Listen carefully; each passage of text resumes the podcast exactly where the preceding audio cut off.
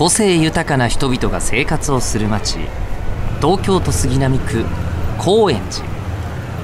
この町でひときわ個性が際立つ男がいた。名前は大黒賢治。町を知るために人を知る。人を知るために町を知る。がモットーの彼は今日も町の相談屋として多くの人の言葉に耳を傾ける。さて今日はどんな井戸端会議が行われるのでしょうか？高円寺ハイパー井戸端ラジオ。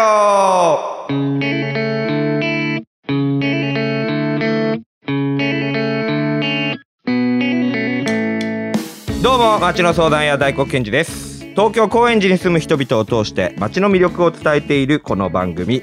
今回のゲストは高円寺にある古書店古本屋さんそしてまあ居酒屋さん、えー、なんて定義するかまあこれから聞いていきたいと思いますがコクテイル書房の狩野卓さんです。昔からあの高円寺で、えー、活動していくと、えー、生活していると狩野さんの名前が、えー、いろいろなところで、えー、と聞くようになっていてですね昔からあの存在は知ってまして高円寺かっこいい先輩っていう感じでとてもリスペクトしてます。はい、今日はコクテール書房さんで収録をしています。でお店はねこれも、えーと、来られる方はぜひ来ていただきたいですけども古民家ですねをえー、現代風にというか古民家のままリノベーションして雰囲気がもう本当に古書の居酒屋というかねバーというんですか？でも本当にそのいきなりここ高円寺からこのお店の中に入ると時代もこうシチュエーションもガラッと変わってワープしたような気持ちになります。という場所で収録している今回の番組。それではこの後コクテール書房の狩野卓さんがいらっしゃいます。高円寺ハイパー井戸端ラジオ。高円寺ハイパー井戸端ラジオ。今回のゲストは高円寺にある古本屋さんコクテイル書房の狩野卓さんです。よろしくお願いします。よろしくお願いします。はい。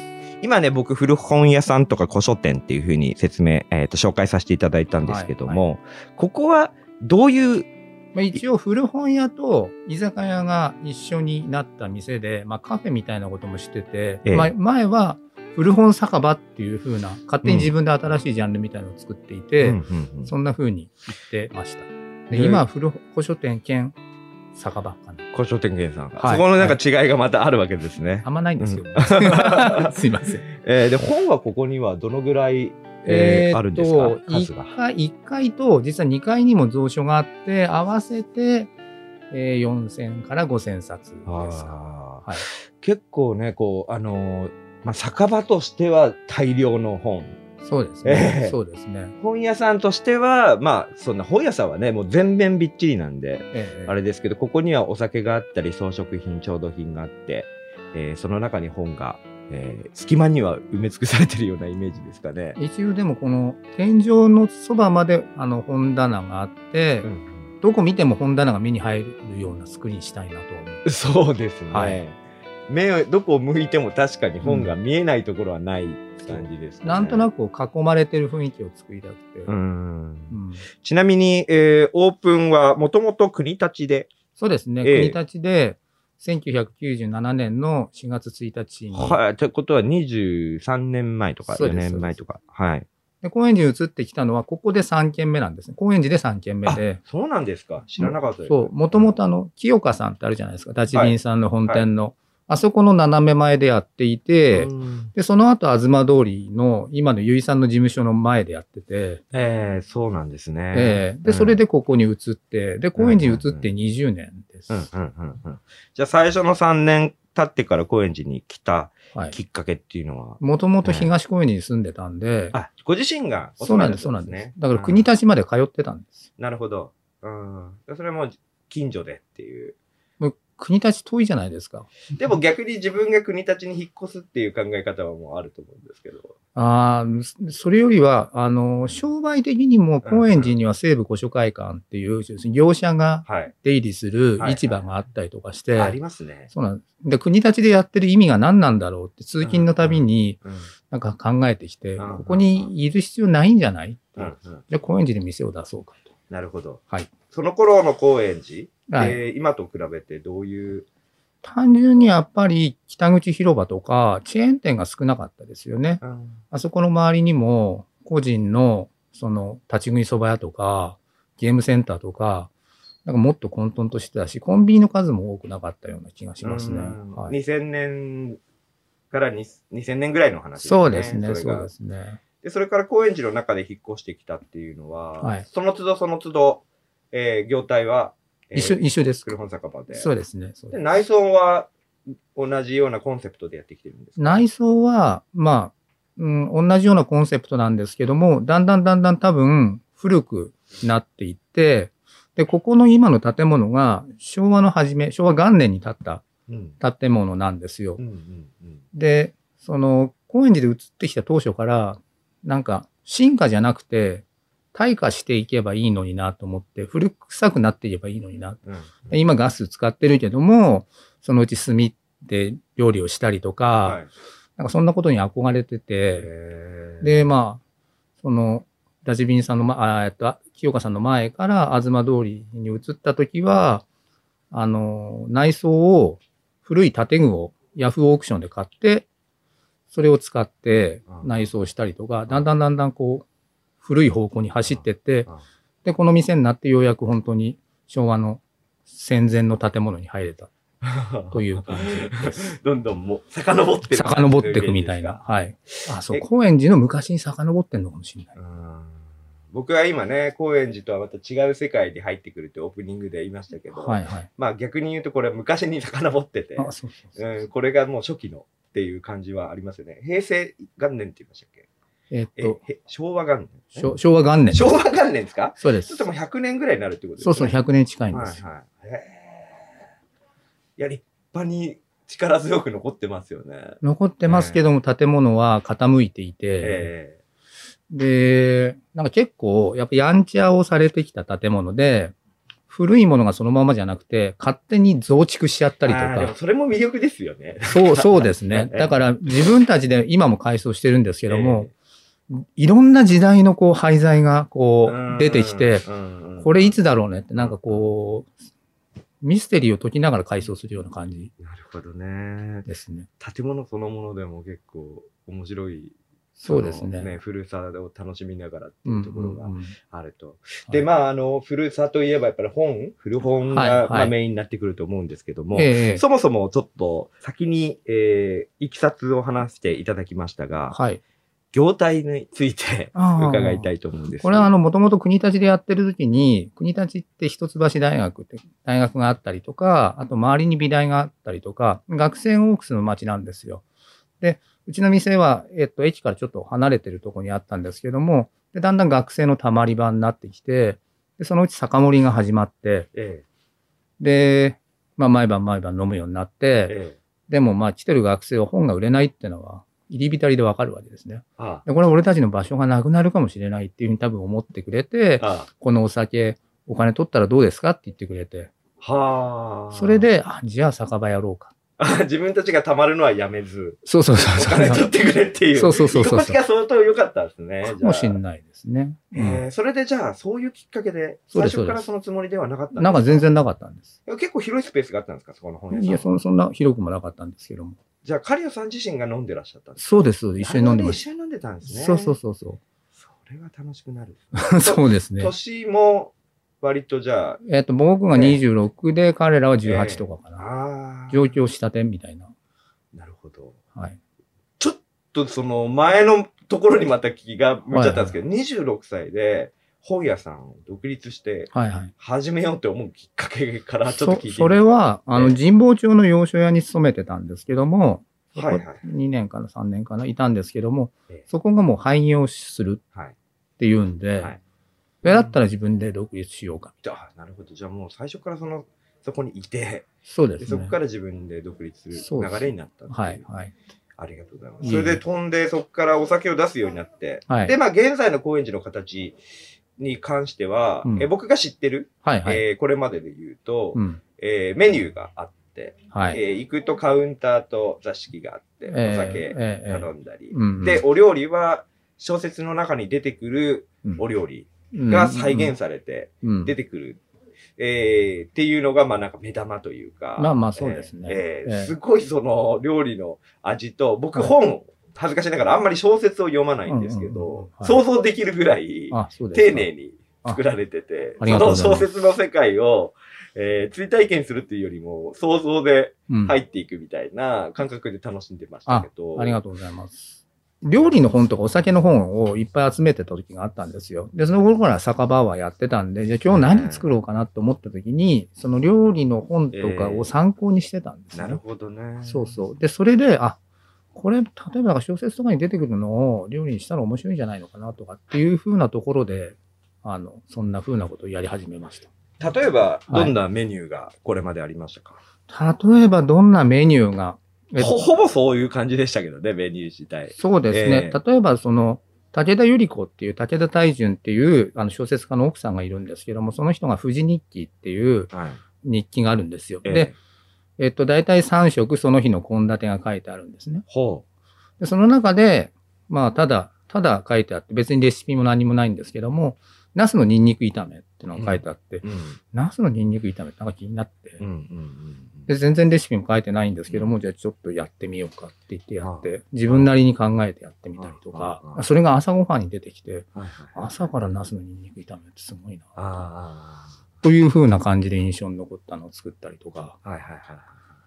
かな。なんか僕は一個覚えてるのが、はい。ここここで出てるのじゃなくて、ええ。小説の中で村上春樹の何かの話にええ。酢豚の描写が出てきてるんですけそど、えで僕酢豚全然好きじゃなかったし、パイナップルとか意味わかんないと思ってたのに、えその描写読んだら酢豚めちゃくちゃ好きになってしまって、えでずっと酢豚、新しい中華料理屋さん行くと、はい。その酢豚うん。に出会ったことないんですよ。うんうんうんうん小説が先行しちゃってるんで。そうですよねで、。それを探して食べる。なるほどなるほどんかそういうのとかも出てくるんで、うんうんやっぱやっぱ文章表現の中で、その食に対する描写って、うん。うん。えげつないぐらいこう、きますよね。まあ、性的な描写もああ、あるけど。ま、まさに、まさに。村上春樹なんか両方ですよね。うんうん性的な描写と、うんあと食の描写で、体の内側をこう揺さぶられるっていうようになるうんと、小説の世界に入っていっちゃう。入っていっちゃいますよね、うんあれ。うんだからなんかそういう魅力があるのをこう、うまく逆に現実の世界にそれを落とし込むって、あの、すごいハードルも高いじゃないですか。ハードル高いですね小説に対するそうそうリスペクトと挑戦があるわけで。そうなんですよ。ええ池波正太郎さんの料理とか好きな人って多分たくさんいて、料理書もいっぱい出てるんですよ。でそれ再現するってすごい、これ違うじゃないかっていう風な人とか、多分、いっぱいいるんだろうなと思いながらもやっぱりたまに作ったりとかするんですけども、実際にもしかしてその本人うん。が食べたことがあるとか、そういうエピソードってあるんですか？本人が食べたことが、ああ、あるかも。あ、それはね、雑誌の企画で、あ角田光代さんと本の中に出てくる料理を作って角田さんと一緒に食べながら話すっていう、あ、あ、そういう雑誌の企画が。そういう雑誌の企画があって、それはすごいビビるじゃないですか。そうですね。小説を付箋しながら、うんあ、ここ料理のシーンって付箋しながら読んだの初めてで。ああ。そなんとなくこう印象に残ってるのを再現してじゃなくて。なそうそうそう。で、しょかきっちり角田作品における食とはとかでちゃんと語んなきゃいけないなとか、うんうん少なくてうんも失礼にならない程度に読み込まなきゃいけないじゃないですか。そうよねうんそう、というふうなことはありました。いや、でもやっぱりベースがそもそも読んでるからできることで。そんなこともないです。いや、本当にでも思いつきでこれは面白いじゃんって言ってもやっぱなかなかできないことだと思うんで、やっぱそこはやっぱり本屋酒場はいはい。としてのなんかここに来てお酒を飲んでちょっとペラペラ本をめくってるだけで、ある種その世界に入れるっていうか安心して浸れる感じがね、あるんです。それはだから説得力を持たせるためのうん装置としての店っていうふうに思ってるのかもしれないですね。ああ、なるほど。だから、な、なんか、これは違うんだろうって言いにくいような雰囲気を僕は多分無意識的に作ってきたんじゃないのかなと、今大黒さんの話を聞きながら思いました。あ卑怯、卑怯なやつー。いやいや演出の基本だと思います。そうですか。ええと思いますね。あ、なるほはいど。やっぱその、何事も、その、信じるか信じないかは本人次第なので、何事も、もう絶対に事実だと言われてることですら覆ることもあるわけだし、そうするとやっぱりそれをこう気持ちよく共有するための、うん。なんか空間とか、その側はいを作るっていうのは僕はもう普通に正当な演出だあと思ってますけど。ありがとうございます。気が軽くなりました。ということで、はいえっ、と、まだまだね、本当に、あの、話す要素が多すぎてあら、尽きないというか、まだ触りしかね、触れられてないぐらいなんですが、えー、一周目のは、終わりなんだ。早いですえねー。お時間になります。ええー次回の配信もカリナさんにお話を聞きながら、えー最近はね、まあ本屋さんでありながらの飲み屋さん、えー酒場としてもまあ運営しつつ、食品製造を試みているという話もね、来週伺っていければと思います。えー本日のゲスト、コクテール処方の狩野卓さんでした。ありがとうございましたあり。がとうございました。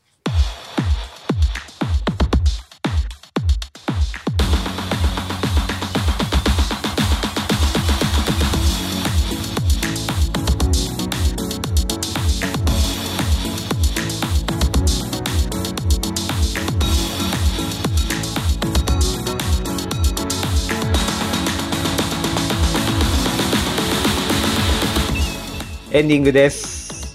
えー高円寺にある古本酒場、古本屋さん、コクテール処方の狩野すぐらさんとお話をさせていただきました。えーやっぱり古い方向に帰っていくべきだって思って20代の、えー青年がですね、30、アラサーの、それが2000年前後で、でそこから、まあ、やりながらか。だからやりながらが2000年以降ってことになるんですけど、最近すごくそういう動きがある中で、もう結構早めにそういう感覚で、えーしかも都会の、まあ、高円寺都会かどうかわかんないですけど、都会でそれをやる、山の中とかでやるんじゃなくて、そうそういう感覚を落とし込んでいくっていう話をし始めたら、すごい長くなると思ったんで、えーほとんど触れなかったんですけど、えーてんこ盛りでしたね。話をスタートさせるきっかけがてんこ盛りで、触りだけで一周目が終わってしまった印象ですが、また狩野さんとは、えー来週もお話しさせていただきますので、できるだけ、えー要点を濃く、たくさんの話に触れられればなと思います。えーコクテール処方は東京高円寺北中通り商店街にあります。営業時間など詳しくはインターネットでコクテイル処方コクテイルはカタカナですねコクテイル処方と検索してくださいそれではまた来週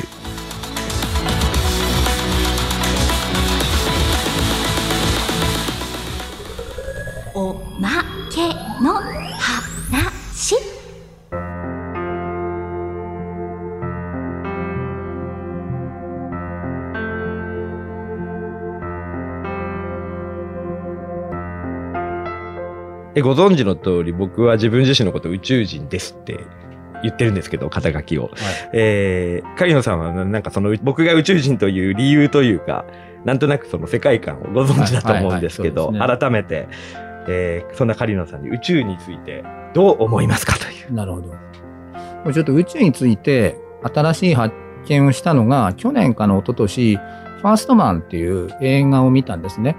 あれはそのアポロ11号が初めて月に着陸するのを描いて、まあ、アームストロング船長がほとんど主人公なんですよ。てか主人公なんですね。映画で見る宇宙って、なんか地球の周りを回ってるから、なんか青いっていう風なイメージだったんですけども、あれ月に向かっていくと、暗くなるんですよ。ものすごく暗くて、ものすごい閉塞感で、孤独で、これ月に行くって大変な仕事だし、宇宙って暗いんだなっていうのが僕の印象でしたね。うんあの暗い闇に向かっていくっていうのは、よっぽどその宇宙飛行士っていうのが鍛えられた優秀な人間、それも狭い中で3人でいるストレスに耐えられる、すごい人たちなんだなっていうふうに思ったのが、新しい宇宙の印象でした。なるほどはい。まあ捉え方によってはむちゃくちゃ怖い世界です、怖いですね。怖いと思います。真空で真空というか酸素がなくそうそうてそう宇宙船にまみれてて、うんうんうん地球がいかに守られてるかあ、そうですね。うん。ありがとうございます。